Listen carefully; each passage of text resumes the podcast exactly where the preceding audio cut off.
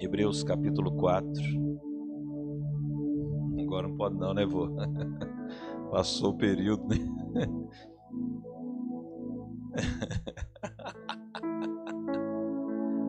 Falou que não mais bonito. Aleluia. Hebreus 4, glória a Deus. Hoje nós vamos ler Bíblia. Estão preparados? Vamos falar um pouquinho sobre oração hoje. Verso 16. Maria Elisa está ali. Meu Deus, só Jesus. Para fazer uma, uma menina parecer só com a mãe, né?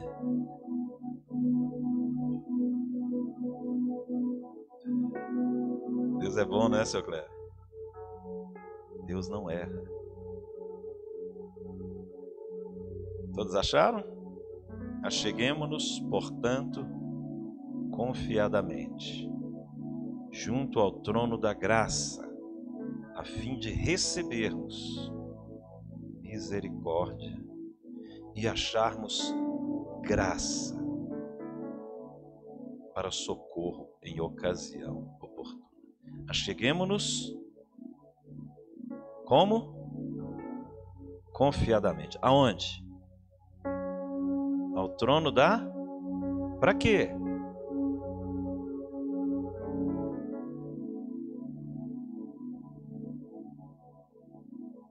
Para socorro. É interessante, o autor de Hebreus, ele fala da maneira como nós devemos nos achegar a Deus. Ele fala: acheguemos-nos portanto, confiadamente, junto ao trono da graça. O trono ele tem várias, olha para mim aqui, concentra na mensagem para você entender. O trono de Deus ele tem várias dimensões. O dia que você for lá você vai entender. Ele é um trono, diga trono da graça, trono de poder e trono da glória. Mais uma vez,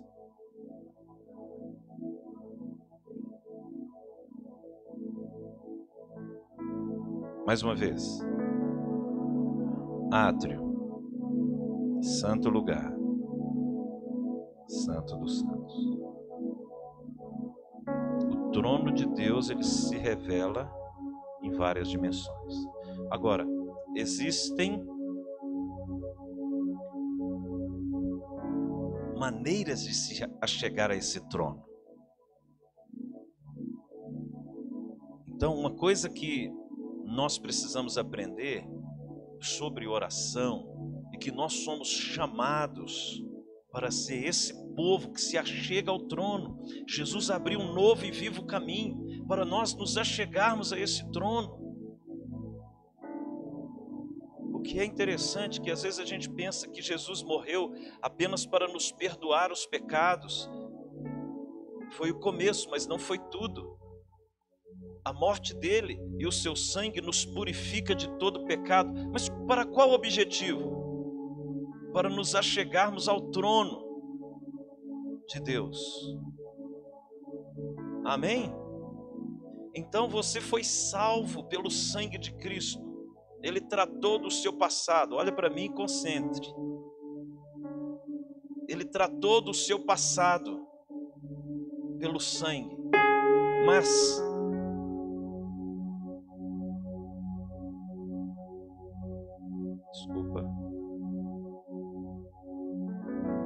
orar por ele aqui. Então, ele tratou do nosso passado na cruz. Glória a Deus. Mas não foi só isso. A gente pensa que Jesus morreu só para nos perdoar. Isso é algo muito grande, por quê? Porque a gente ainda convive nessa carne que tem pecado. Então a gente pensa que Deus quer tratar só do pecado da gente. E não é isso. Quando Jesus tem como projetar Hebreus 10, 19? O sangue dele também fez algo muito poderoso. Ele fala o seguinte: E tendo, pois, irmãos, intrepidez, aqui é o trono da glória, intrepidez para entrar no Santo dos Santos pelo sangue de Jesus. Glória a Deus. Hebreus 4,16. Confiadamente. Agora, Hebreus 10, 19. Intrepidez, ousadia. É uma atitude. Estão entendendo? É uma atitude. É uma atitude. Acessar os ambientes do trono de Deus são atitudes. Agora, onde eu manifesto essas atitudes? Na oração. Não é se você ora, mas a forma como você ora. Ela revela até aonde você vai. Acheguemos-nos confiadamente. Irmãos, entremos com intrepidez, com ousadia, junto ao trono da graça de Deus. Apocalipse 1, vamos lá, por favor.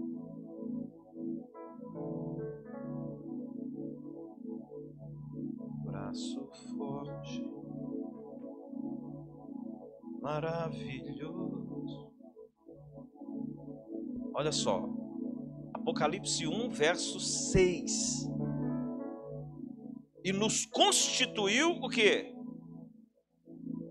reino. Agora veja o verso 5.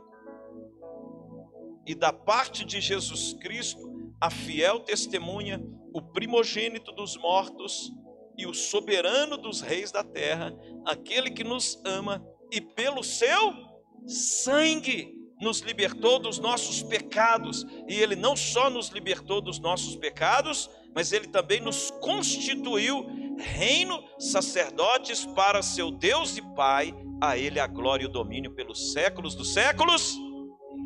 Amém. Ele a glória e o domínio pelos séculos dos séculos. Cheguemos-nos com confiança. A pessoa, quando ela está esmorecida, ela está desanimada, tomou tanta pancada da vida, ela não consegue nem orar direito nem se envolver com a palavra. Aí ela vai orar de maneira desanimada. Ela vai orar de maneira triste. Veja bem, a oração ela não se move por sentimento, mas por fé. Quando você está sofrendo ataques e debaixo de ataques e lutas, aí que você tem que se levantar com confiança, com intrepidez, diante do trono de Deus. Quantos estão entendendo? Não adianta você ficar chorando, não vai resolver seu problema. O que vai resolver o seu problema é você liberar de dentro de você uma fé poderosa. É essa fé, confiança, intrepidez, ousadia diante do trono de Deus que vai movimentar. Você é um sacerdote. Ele nos constituiu um sacerdote. A palavra sacerdote significa intercessor. E é interessante que você tem tipos de intercessor de acordo com os ambientes do trono. Por exemplo, no átrio, os sacerdotes do átrio ministravam ao povo. O povo ia lá apresentar os animais, eles sacrificavam os animais, cortavam, apresentavam, depois eles se lavavam na bacia. Mas aquele tipo de sacerdote era um tipo de sacerdote que se voltava para as necessidades das pessoas. Estão entendendo?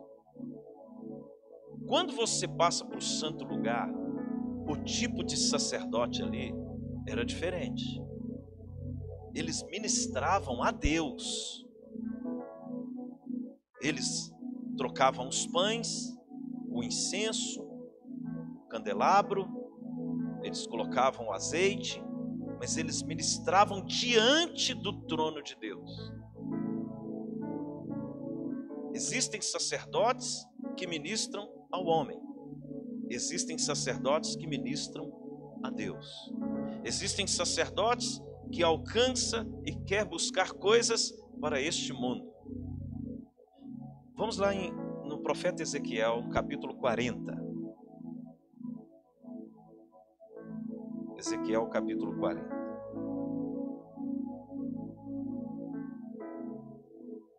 Está comigo ou não? Eu sou um sacerdote da ordem de Melquisedeque para ministrar a Deus. Aleluia.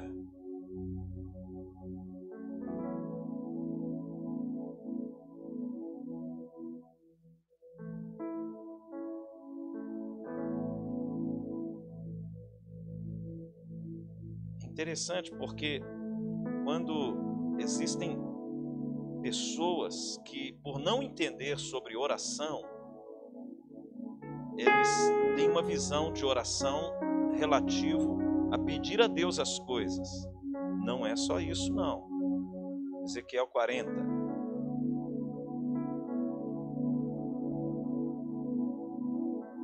E o que, que a gente percebe?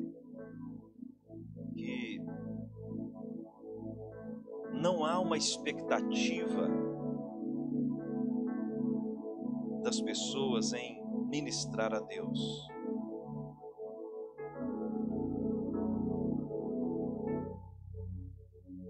Olha aqui no capítulo 40, vou localizar o verso aqui.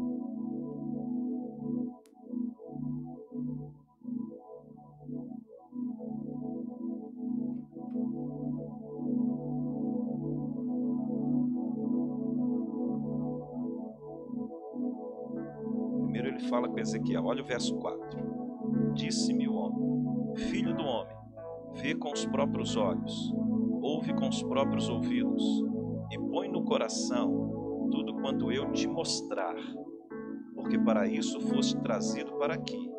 Anuncia, pois, à casa de Israel tudo quanto estás vendo. Então o Senhor levantou o profeta e, e falou para ele: Olha, você vai ver muita coisa. Se você lê o capítulo 40, é uma visão que ele tem acerca do templo.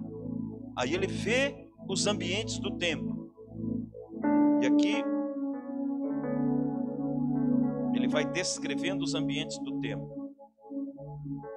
E lá no final do capítulo, acompanhe aí comigo, por favor.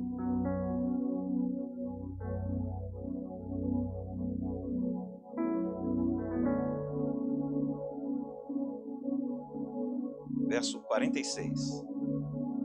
Começa a falar da cama, das câmaras, aí ele fala: Mas a câmara que olha para o norte é para os sacerdotes que têm a guarda do altar.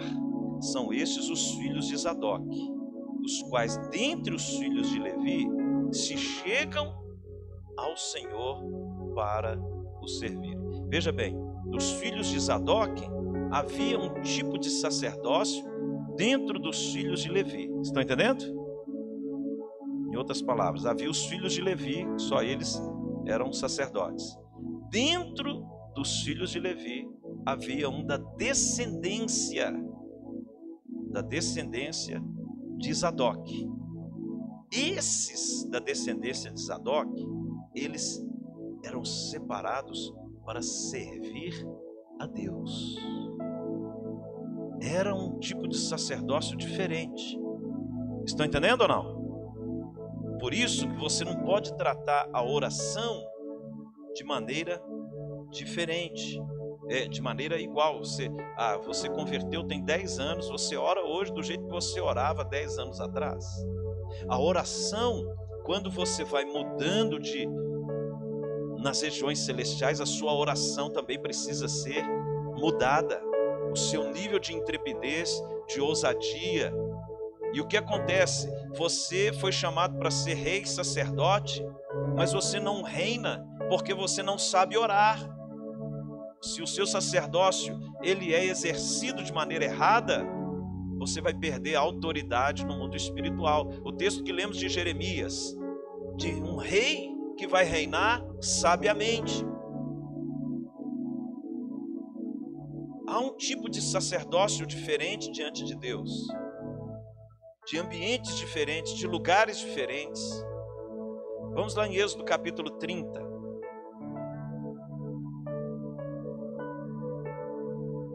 Êxodo capítulo 30.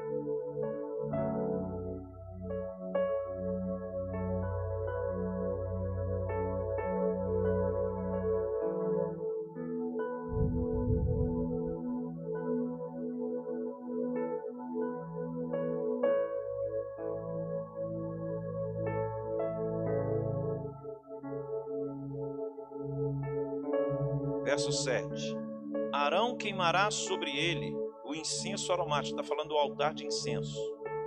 Cada manhã, quando preparar as lâmpadas, está falando do candelabro, o queimará. Quando ao crepúsculo da tarde acender as lâmpadas, o queimará. Será incenso contínuo perante o Senhor pelas vossas gerações. Ele está falando aqui de Arão. Arão era um tipo de sacerdote diferente. Ele vai ministrar diante de Deus. Ministrar diante de Deus fará com que você tenha responsabilidades diferentes. Estão entendendo? Nós vemos hoje muitos cristãos estão na igreja, mas têm uma vida de oração tão rasa, tão, tão limitada. Irmãos, existem sacerdócios diferentes para propósitos diferentes que vai fazer você se mover de maneira diferente. Você vai ter autoridade. Quando Jesus ele falou para os discípulos assim: essa casta só sai com oração e com jejum. Ele está falando: olha, tem determinados tipos de demônios que você precisa ter um sacerdócio diferente para derrubar.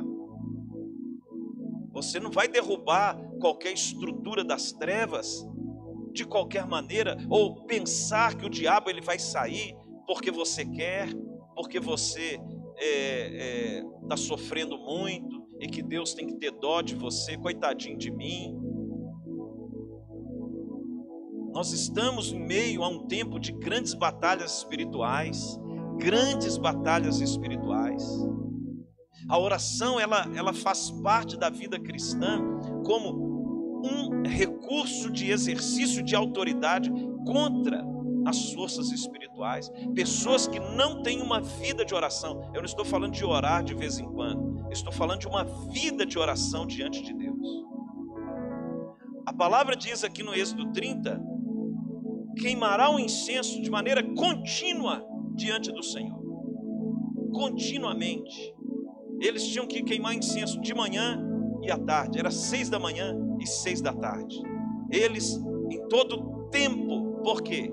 Porque a oração de manhã guardava o dia, a oração da tarde guardava a noite. Os tempos, eles são guardados, os ciclos, eles são guardados, as estações são guardadas pelas orações. Você está vivendo um tempo. Aí você recebe uma palavra profética que você vai entrar num tempo novo. Aí você fica todo feliz. Nossa, Deus, vou entrar num tempo novo. Sabe quando Deus ele fala para você entrar num tempo novo? Ele está dizendo para você: ore.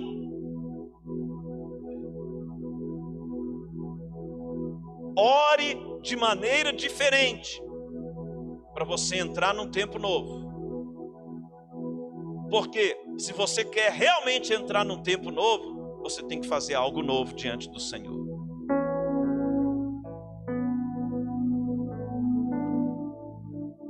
Então, a pessoa quando não discerne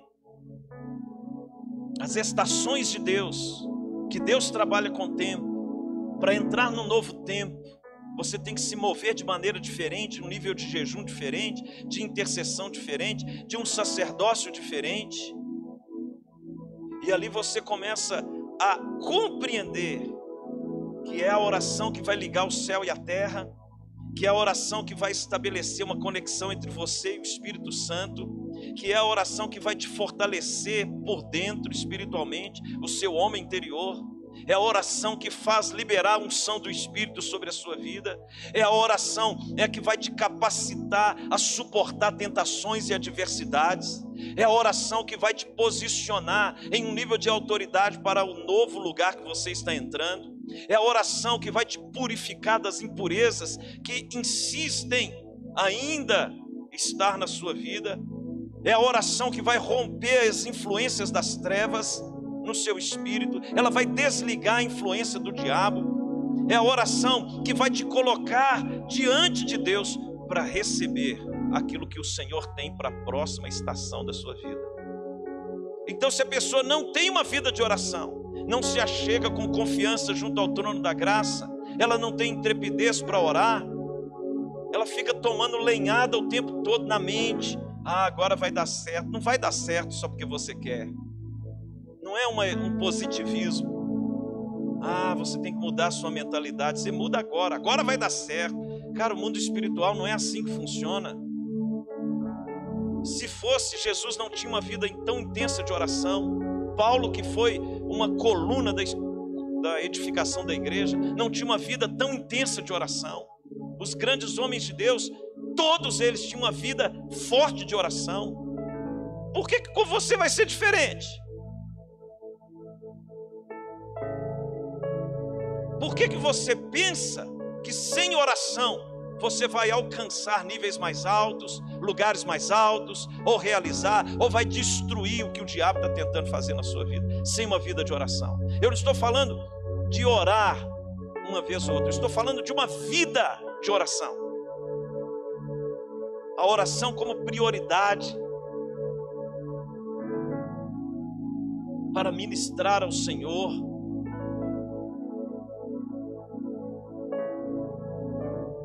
Paulo ele tinha uma vida intensa.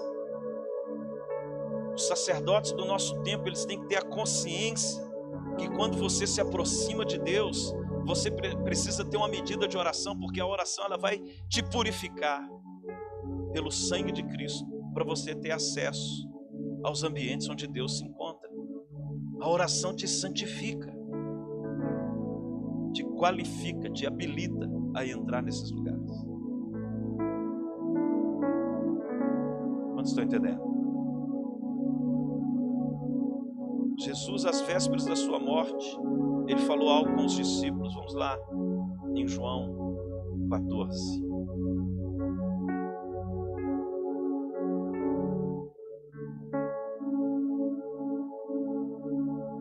Meu sonho é que a nossa igreja se tornasse uma igreja de oração. Peço um povo aqui chapado, faminto, vem orar sem precisar ficar falando. Onde que eu oro aqui? Tem lugar para orar aqui? Tem pessoas orando todo o tempo, buscando a Deus todo o tempo. Jesus em João 14, quando ele estava prestes a morrer, no verso 1 ele diz: Não se turbe o vosso coração. Credes em Deus, crede também em mim. Verso 11. Crede que eu estou, crede-me que estou no Pai e o Pai em mim. Crede ao menos por causa das mesmas obras. Em verdade, em verdade vos digo que aquele que crê em mim fará também as obras que eu faço, e outras maiores fará, porque eu vou para junto do Pai. E tudo quanto pedirdes, aí ele começa a falar de oração. Ele estava falando de obras. Ah, você quer fazer obras para Deus? Fazer obras para Deus quer fazer obra. É, outro dia eu estava atendendo um pastor e ele, conversando com ele sobre as dificuldades do ministério. Pastor, como que é a sua vida de oração? Não, eu oro todo dia. Não, não perguntei isso. Você quer servir numa obra espiritual sem ter uma vida de oração? Você quer receber as riquezas do reino dos céus sem ter uma vida de oração? Você quer ministrar autoridade sobre demônios sem ter uma vida de oração? Esquece, meu irmão. Esquece. Você não vai ter autoridade sobre demônios sem uma vida de oração. Jesus está falando: olha, vocês vão fazer obras até maiores do que eu. Mas depois que ele fala do que eles iriam fazer, Aí Jesus entra com a palavra de oração, verso 13. E tudo quanto pedirdes em meu nome, isso farei, a fim de que o Pai seja glorificado no Filho. Se me pedirdes alguma coisa em meu nome, eu farei. Se me amais, guardareis os meus mandamentos. Que mandamentos? De orar em nome do Senhor. Peça ao Pai em meu nome. Verso 16. Aqui agora ele assume o papel de um intercessor. E eu rogarei ao Pai, e ele vos dará outro consolador, a fim de que esteja para sempre convosco o Espírito da verdade, que o mundo não pode receber, porque não o vê, nem o conhece. Vós o conheceis, porque ele habita convosco e estará em vós. Uma vida de oração, diga uma vida de oração. No ministério terreno de Jesus, ele tinha uma vida intensa de oração. Ele realizou grandes coisas por causa da oração. Os seus discípulos viam o exemplo dele. Coloca aqui para mim Lucas 11, verso 1. Eles viam como que Jesus, ele orava. Era tão intensamente a vida de oração de Jesus, o relacionamento de Jesus com o Pai, né? De uma feita estava Jesus orando em certo lugar. Tudo que, os discípulos, eles olhavam para Jesus, eles viam Jesus orando. Se Jesus, que é quem ele é, orava intensamente, imagine nós. Não faça nada fora de oração. Não faça nada sem gerar em oração.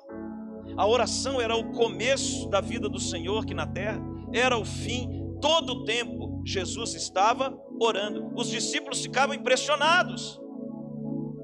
Agora, eles não pediram Jesus para orar porque eles nunca viram alguém orar ou não sabiam orar. Eles eram judeus. Eles cresceram debaixo de um ambiente lá naquele contexto social. Eles eram educados pelos fariseus, pelos sacerdotes. Eles já haviam recebido todo tipo de ensino acerca de oração, mas eles não aprenderam a orar como Jesus. Eles perceberam que Jesus orava diferente e falou assim: Senhor, nos ensine a orar desse jeito aí. Tem algo diferente na sua oração. Estão entendendo? Confiadamente, com intrepidez, com ousadia, com fé. Nos ensine a orar de maneira diferente como João ensinava seus discípulos, eles ensinavam a orar, e, e Jesus ali, vendo os discípulos daquele jeito.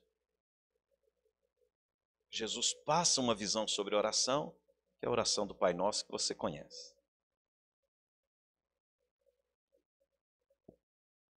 Então, aprender a orar com Jesus vai te levar a uma comunhão com o Senhor, com o mundo espiritual diferente. Estão entendendo? Levante a sua mãozinha aí e ore comigo. Senhor, ensina-me a orar pelo Espírito Santo. Mais uma vez. Mais uma vez. Amém. Você orou agora. Ensina-me a orar. Porque a base para você aprender a orar e a destravar a sua vida, a se mover em autoridade, a ter uma vida de autoridade. Porque, irmãos, o diabo, ele só faz bagunça quem não tem vida de oração. O diabo só perturba pessoas que não têm comunhão com Deus. O diabo, ele só arrebenta com pessoas que têm pecado, não tratado na cruz. Tirando isso, ele não tem autoridade nenhuma sobre você. Ele não é isso tudo.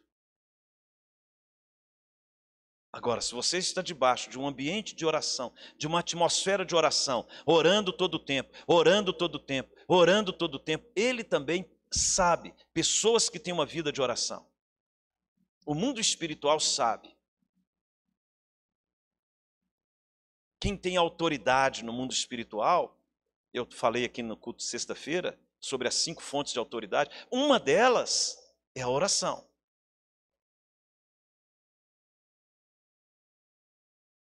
Então a presença do Espírito Santo, ela vem na vida de quem? De quem ora. Como que uma pessoa, por que que Paulo fala em 1 Tessalonicenses 5,17? Olha o que que Paulo ele fala. Você quer ser cheio do Espírito, tá, o contexto ali era ser cheio do Espírito Santo. Aí ele vai falando, falando, falando, e ele chega e diz: orai sem cessar. Você quer ser cheio do Espírito Santo? Oração. Você entendeu que é o Espírito Santo que vai te dar autoridade? É. Então, ore. Você quer compreender as Escrituras? Ore. Você quer realizar obras como Jesus realizava? Ore. Você está entrando numa dimensão espiritual no ministério, na célula, na, uh, seja em qualquer ministério no corpo, ore. Ore. Quando Jesus ele fala em João 14 que nos daria o Espírito Santo, o Consolador, o Espírito da Verdade, irmãos, sabe por que, que você tem o Espírito Santo? Para te ajudar a orar, como um dos principais aspectos. Uma pessoa cheia do Espírito Santo, ele é o Espírito intercessor ele intercede por nós. Romanos fala isso. Estão entendendo? Com gemidos inexprimíveis. Então, quando o Espírito Santo, Jesus está falando, ele estará para sempre com vocês. Paulo está falando, orai sem cessar. Ele está dizendo o seguinte: você vai estar cheio do Espírito para você orar todo o tempo, para se revestir de autoridade, para se revestir de sabedoria, para se revestir de entendimento, para que o Espírito do Senhor te revista com as vestes do Espírito. Vamos lá em Efésios capítulo 6.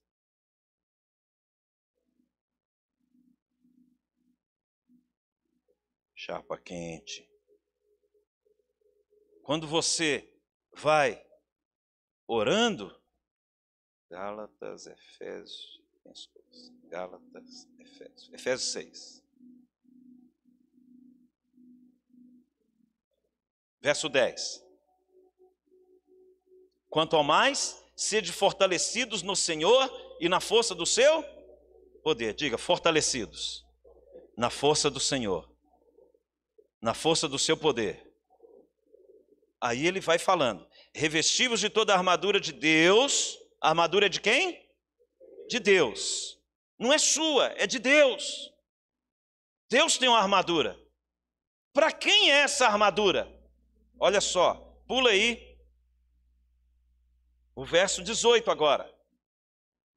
Com toda oração e súplica orando em todo o tempo no Espírito. Ele está falando, tome a armadura. Aí ele explica, como que você vai tomar a armadura? Orando em todo o tempo no Espírito, com toda oração e súplica.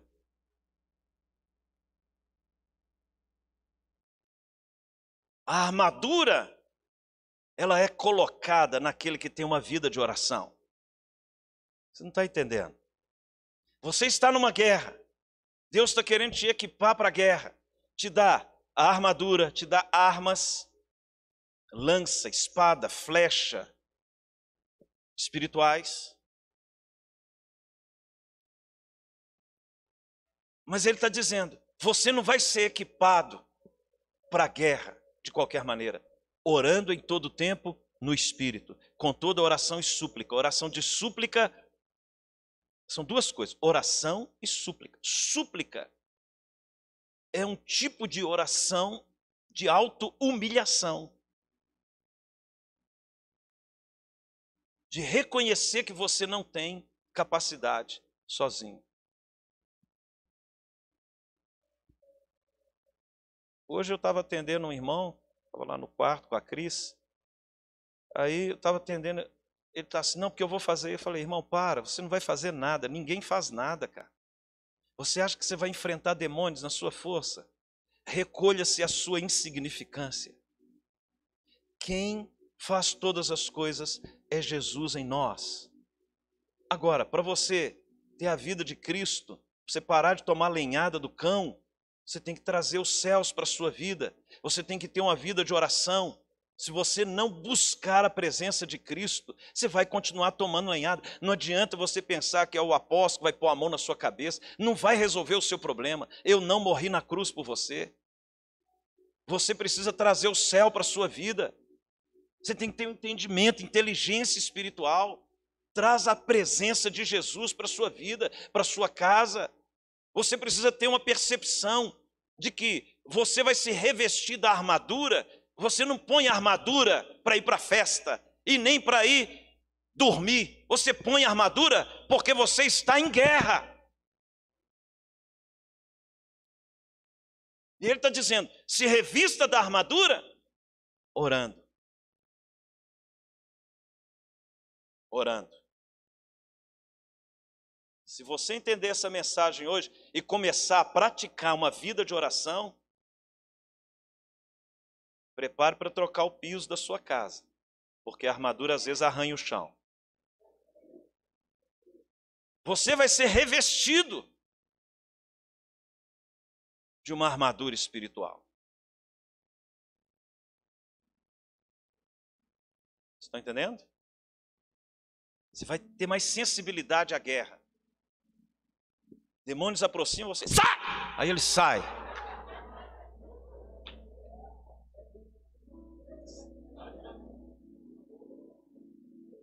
Ele sai na hora que você ora. Tá mais leve aí? Se sentindo mais leve? Saiu. Quem assustou é porque estava carregado. Não vou falar nada, não. Você que avalia aí. Diga, oração me reveste com a armadura de Deus. A oração me enche com a presença de Deus. O Espírito Santo Três coisas que o Espírito Santo faz quando você ora. Número um, ele dirige os propósitos de oração. Uma pessoa, quando ela começa a orar e ter uma vida de oração, de dependência, de consagração a Deus, o Espírito Santo começa a trazer revelações sobre motivos de oração. Às vezes é um pecado não confessado, às vezes é uma intercessão por uma obra de feitiçaria que precisa ser quebrada. Às vezes é uma palavra profética que precisa ser liberada. Então, quando você está com uma vida de oração intensa, se enchendo do Espírito em oração, se revestindo da armadura, a espada do Espírito, que é a palavra de Deus, você começa a orar a palavra, a orar a palavra, a se lembrar, o Espírito Santo vai trazendo os versículos na sua mente, você começa a liberá-los no mundo espiritual. Estão entendendo? Segunda coisa que o Espírito Santo faz quando você tem uma uma vida de oração, além de direcionar os propósitos de oração, ele vai te proteger de toda retaliação espiritual. Então, quando você tem uma vida de oração, você começa também a entrar debaixo de uma proteção espiritual. O espírito, quando Jesus ele fala lá, habita em você. Essa palavra habita está relacionado também à proteção, te reveste. E a ideia do tabernáculo é essa. Era uma tenda de proteção. Quando você estuda as camadas das dez camadas das cortinas do tabernáculo, a camada exterior, você olha, a parte exterior era a pele de texugo, era uma pele grossa, que os inimigos podiam lançar flecha, é, tempestades, nada acontecia com o que estava dentro do tabernáculo. Irmãos, é tudo uma linguagem profética. O Espírito Santo ele traz proteção para aquilo que você. A pessoa, vamos supor que ela está sofrendo um ataque nas finanças, um ataque no casamento, um ataque no ministério, na família, na saúde, na mente, nas emoções, está confusa. Ela está debaixo de um ataque. Aí você, irmãos, olha, é você conversar com a pessoa. Como está a sua vida de oração? Você não precisa falar muita coisa.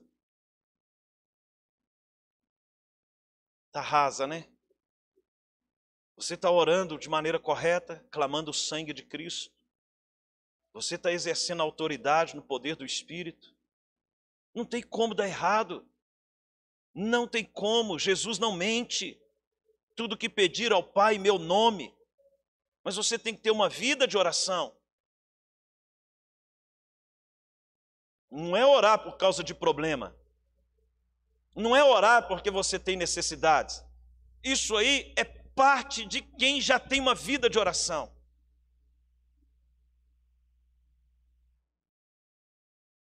Terceiro ponto que o Espírito Santo faz para quem tem uma vida de oração. Primeiro ponto, ele traz discernimento. Ficou claro? Segundo, traz proteção. Terceiro ponto, ele te ensina a orar. Você vai orar, você vai chegar um momento, você vai parar de orar por causa de problema. Porque ele já guardou a sua retaguarda. Aí ele vai te ensinar a orar pelo propósito da sua vida. Aí ele vai te encher. Eu tenho uma missão para você. Você é meu filho lindo. Você fica careca, você fica mais bonito. Você deixa a barba crescer, fica mais bonito ainda. Você tenta ficar feio e eu te faço bonito. Tem jeito, irmãos. Agora, quem é feio também é feio para sempre. Entendeu, Gerão?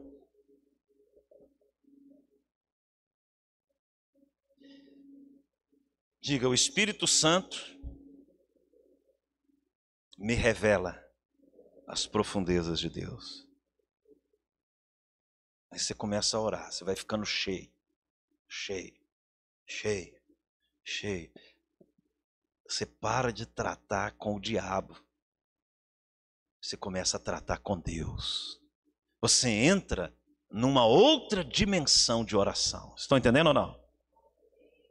Ele começa a te revelar propósitos. Ele começa a revelar o coração dele. Agora, até eu não vou nem aprofundar muito nisso aqui. Até você chegar nesse lugar, você tem que estar resolvido em relação à batalha espiritual. Porque uma pessoa em batalha, por que, que o Senhor ele não permitiu que Davi construísse o templo? Porque Davi era homem de guerra. Pessoas em guerra não podem edificar nada. Ele não vai te entregar o que ele tem para você até você se tornar uma pessoa de oração. Porque quando você estiver com uma vida de oração, você vai estar guardado, ele vai poder te revelar coisas para você construir coisas. Porque uma pessoa em guerra e, constru e construindo, ela não dá conta. Segunda Reis 5 fala isso. Então você tem que estar resolvido. O Espírito Santo, ele revela as profundezas, o propósito para a sua vida, ele te dá visão, ele te qualifica, ele te habilita, ele te unge, ele te dá todas as armas, libera anjos, ele te faz um intercessor e começa a te dar autoridade para você se mover nos lugares. É ali Ezequiel 40, se você ver ali, você vai ver um tanto de câmaras que são ambientes da sala do trono de Deus, lugares espirituais que Deus começa a te revelar das suas grandezas. Quantos estão entendendo? Vamos em Romanos capítulo 8. Por favor, volta um pouquinho.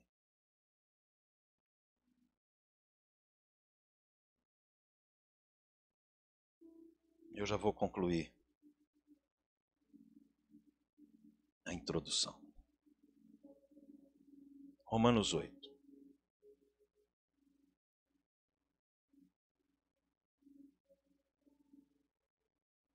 Estão comigo?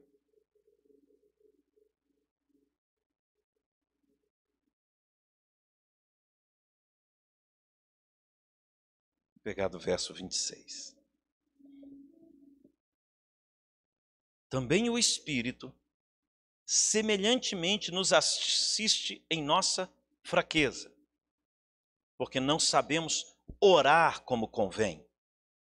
Mas o mesmo Espírito intercede por nós sobremaneira com gemidos inexprimíveis. Então ele nos ensina a orar, ele intercede por nós, ele vem, coloca os propósitos, palavras, tudo em nosso coração a ação do Espírito Santo na vida de uma pessoa que tem uma vida de oração é muito tremenda. Nós oramos pelo sangue de Cristo, mas é o Espírito que age nos revelando os propósitos de oração.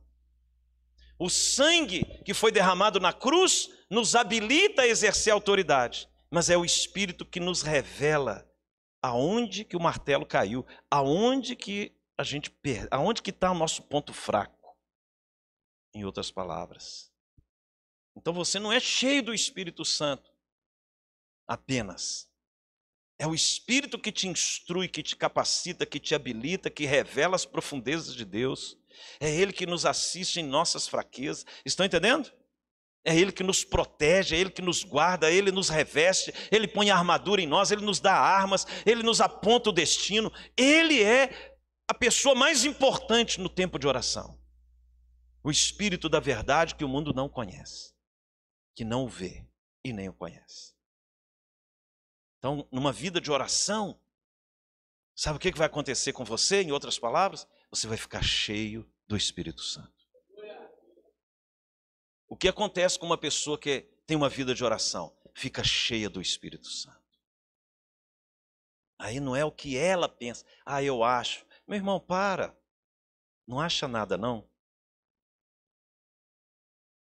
Você não acha nada, você só obedece ao Espírito Santo. Você não foi contratado para achar alguma coisa.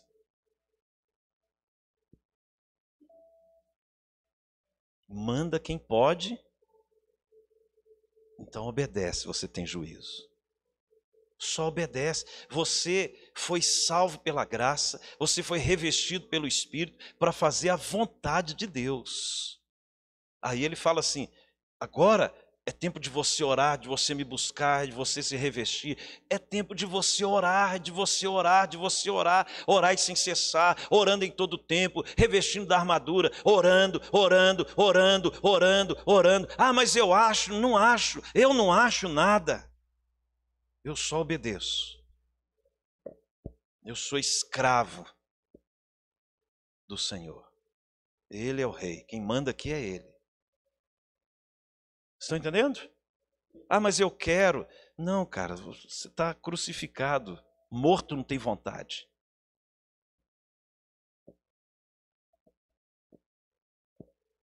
Você só obedece ao Espírito Santo.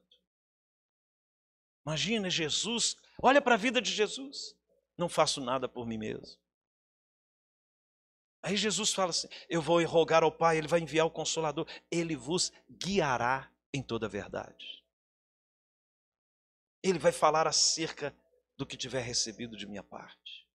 Aí a gente lê Romanos e fala: não, porque nós não sabemos orar, mas o Espírito intercede por nós. 27. Olha só que top.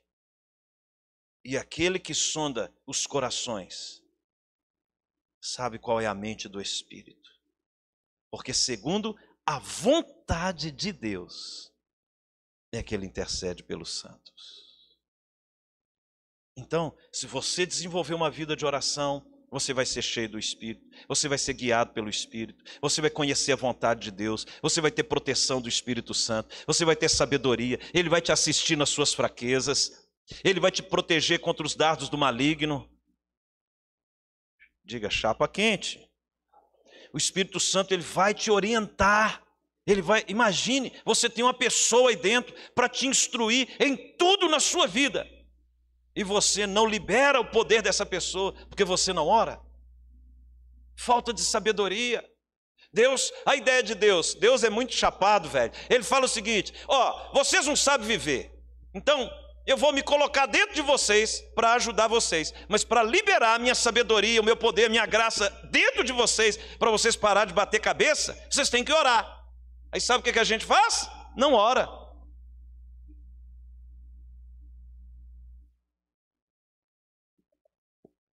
Aí a gente quer resolver as coisas. Eu acho, eu penso, agora vai dar certo. Vai não. Vai dar errado. Sua vida não veio para dar certo. Você existe para fazer a vontade de Deus. Até o dia que você entender isso, você vai continuar tentando fazer sua vida dar certo. E vai ficar batendo cabeça. Daqui 10 anos, vou estar pregando aqui para você de novo sobre o Espírito Santo. Porque a dificuldade das pessoas entenderem e se submeterem a Deus é muito grande. Irmãos, a arrogância do homem é muito grande.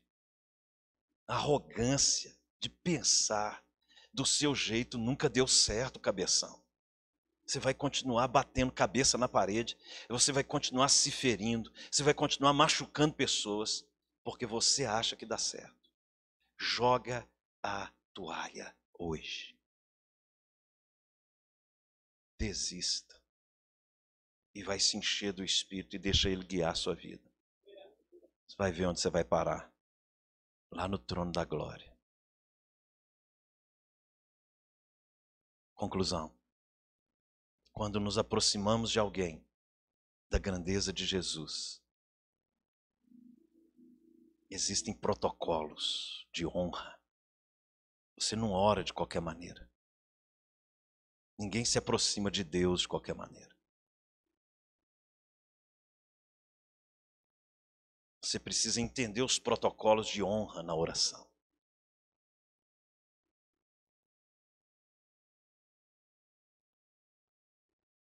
Nós vivemos um tempo de pessoas fracas, pessoas irreverentes, pessoas fracas no caráter, fracas no propósito. Não pode uma abelha picar ele ali, está morrendo. Pessoa que não aguenta pressão. Qualquer coisinha, quer morrer, quer morrer. Vai. Pessoas fracas. Não aguenta pancada. E aí a pessoa acha que que Jesus é o cara cara lá de cima. Baixa a bola.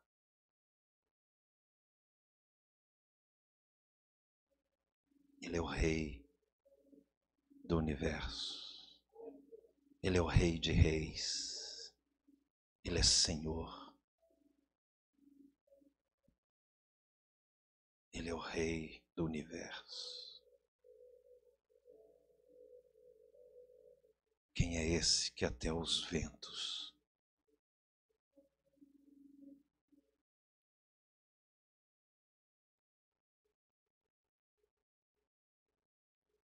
Ele é o rei que, quando ele olhou para a figueira, seca-te. Ele é o rei que até os peixes quiseram subir no barco. É melhor morrer nos pés dele do que viver aqui sem ele. Ele é o Senhor. Então você não vai orar sem saber. A oração não está focada em você. Então, o primeiro aspecto da oração é você focar, saber que para quem você está orando. Estão entendendo? Reverência, diga reverência. Você entra na presença do rei, você fecha a porta. Por que, que Jesus mandou fechar a porta? Para ter reverência, para você ter liberdade, se ajoelhar, para se dirigir a Deus de modo respeitoso. Para agraciar o seu santo nome, santificado seja o seu nome. Quando Jesus estava orando, dizendo isso, Jesus estava dizendo que o nome do Pai é santo. Separado acima de todo nome. A falta de reverência fecha os céus sobre uma pessoa. Aí ela pensa que ela vai ser respondida porque ela ora. Precisa haver reverência. Tu és o rei. Estão entendendo?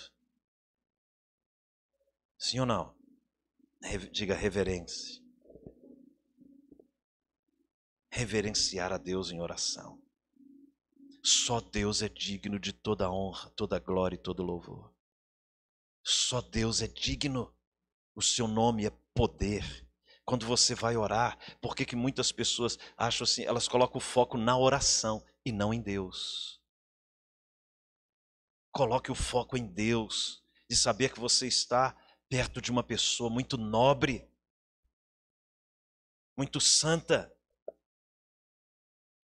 Aí eu já não estou falando se você ora, eu estou falando como você deve orar. Eu já estou considerando que você ora. Agora, não é só orar, mas é como você se apresenta diante do Senhor. Bendito és tu, ó Pai, Criador do universo. Santo é o teu nome. E você começa a glorificá-lo e exaltá-lo. Está entendendo, irmãos? É que ele estenda o cetro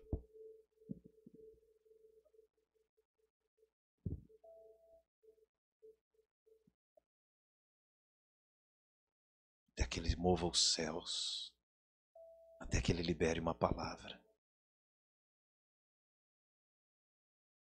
Ele é único.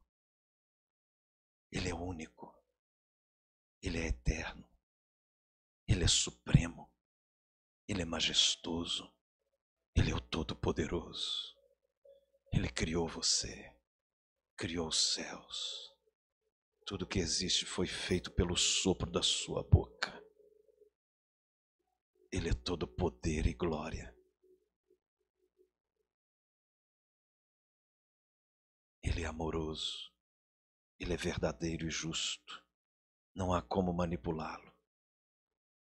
Não há. Por isso que a adoração ela tem um lugar de honra na vida de quem ora.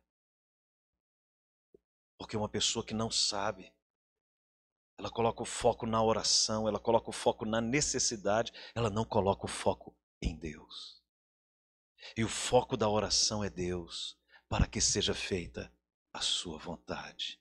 Majestoso, soberano, glorioso, poderoso, meu Pai. Não é se você ora, é como você ora. Estão entendendo ou não?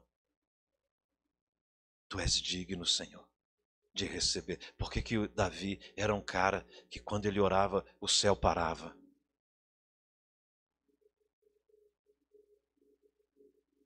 O Senhor é santo, digno. Ele é só você ler os salmos.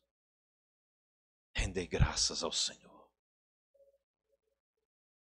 Ele orava com foco em Deus, não em si.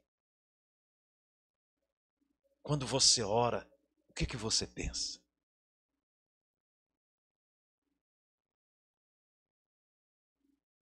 A reverência voluntária a Deus vai gerar um temor na sua vida que vai sufocar o seu orgulho, vai sufocar a sua vaidade, vai sufocar a sua carne.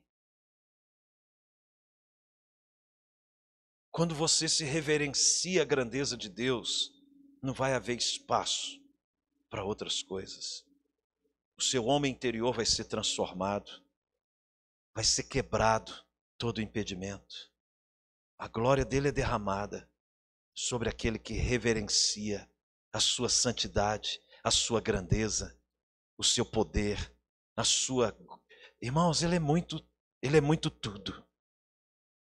O que você der conta de lembrar quando você estiver orando, é assim que você se apresenta, é assim que você se posiciona, é assim que você deve se entregar. Tu és, ó Deus, a minha paz, a minha alegria, tu és a fonte, e tudo que você vai declarando que Ele é, vai te transformando por dentro. Quando você declara a santidade dele, você vai recebendo santidade. Quando você declara a justiça dele, você vai sendo justificado. Você é transformado por aquilo que você reverencia a grandeza desse Deus. Quantos estão entendendo? Segundo ponto da oração: primeiro é reverência, segundo é honestidade. Você tem que ser honesto diante de Deus acerca daquilo que você está se posicionando.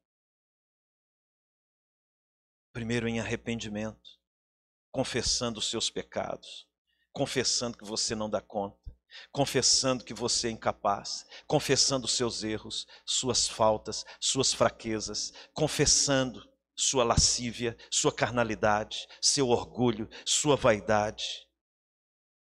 E na medida que você vai confessando, você vai arrancando esses impedimentos de ter a comunhão com o Espírito de Deus. Você vai liberando graça sobre a sua própria vida. Estão entendendo? A forma de você orar, agora, primeiro, você diz respeito a Ele. Agora, diz respeito a você. A sua condição de Deus que Ele é e a sua condição de pecador e carente da sua graça. Então você não ora apresentando a Deus os seus pedidos, sem primeiro tratar do seu caráter. Vou repetir. Primeiro, crucifica, para depois experimentar a ressurreição. Se você ora em reverência à grandeza. Eu não estou falando daquela oração, de, vocês estão entendendo? Eu estou falando de uma oração de quarto com porta fechada. Estão entendendo? De um tempo de oração. Eu não estou falando de reza gospel. Estou falando de oração.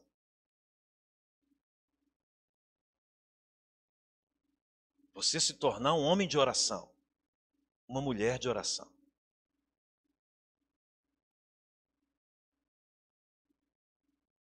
Então você se apresenta honestamente diante de Deus. Tem um texto de Provérbios 28, 13.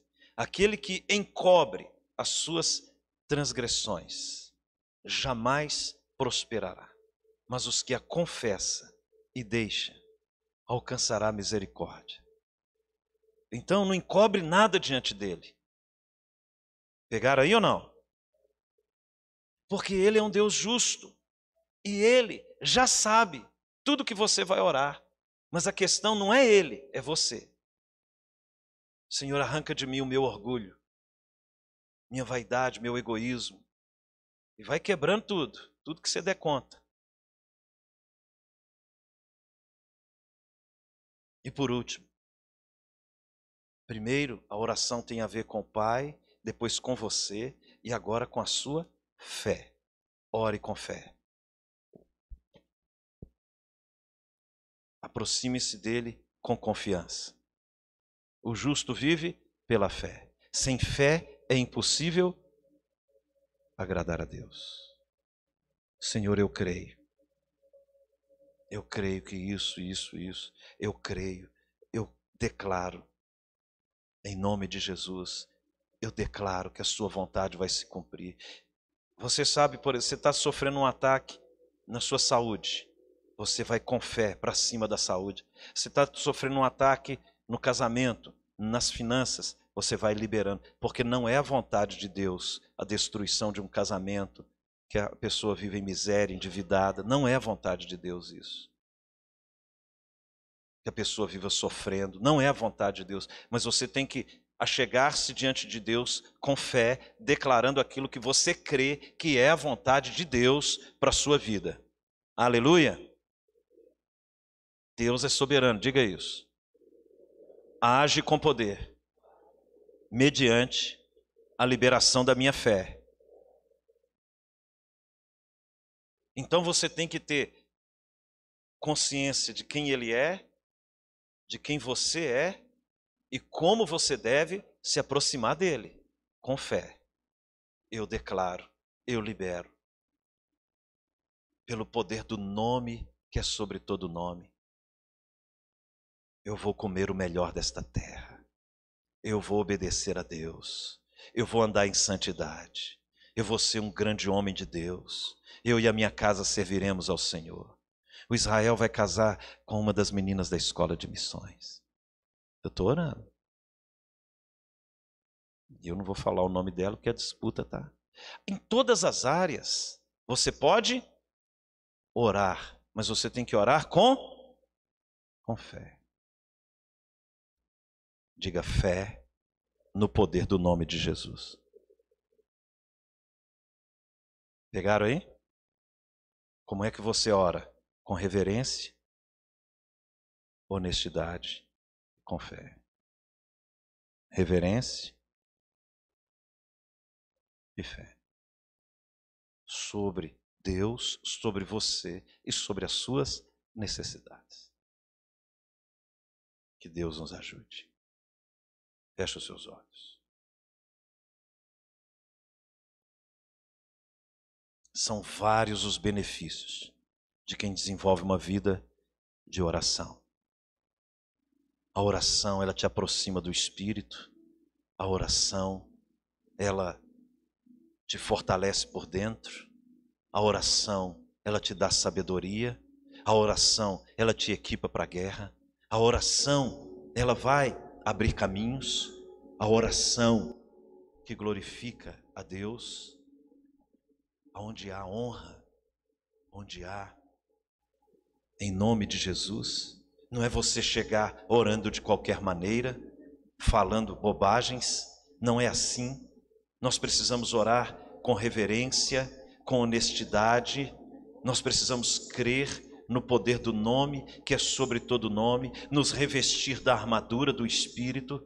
Nós precisamos estar conscientes que o nosso Deus responde oração e que você pode mudar qualquer situação pela oração.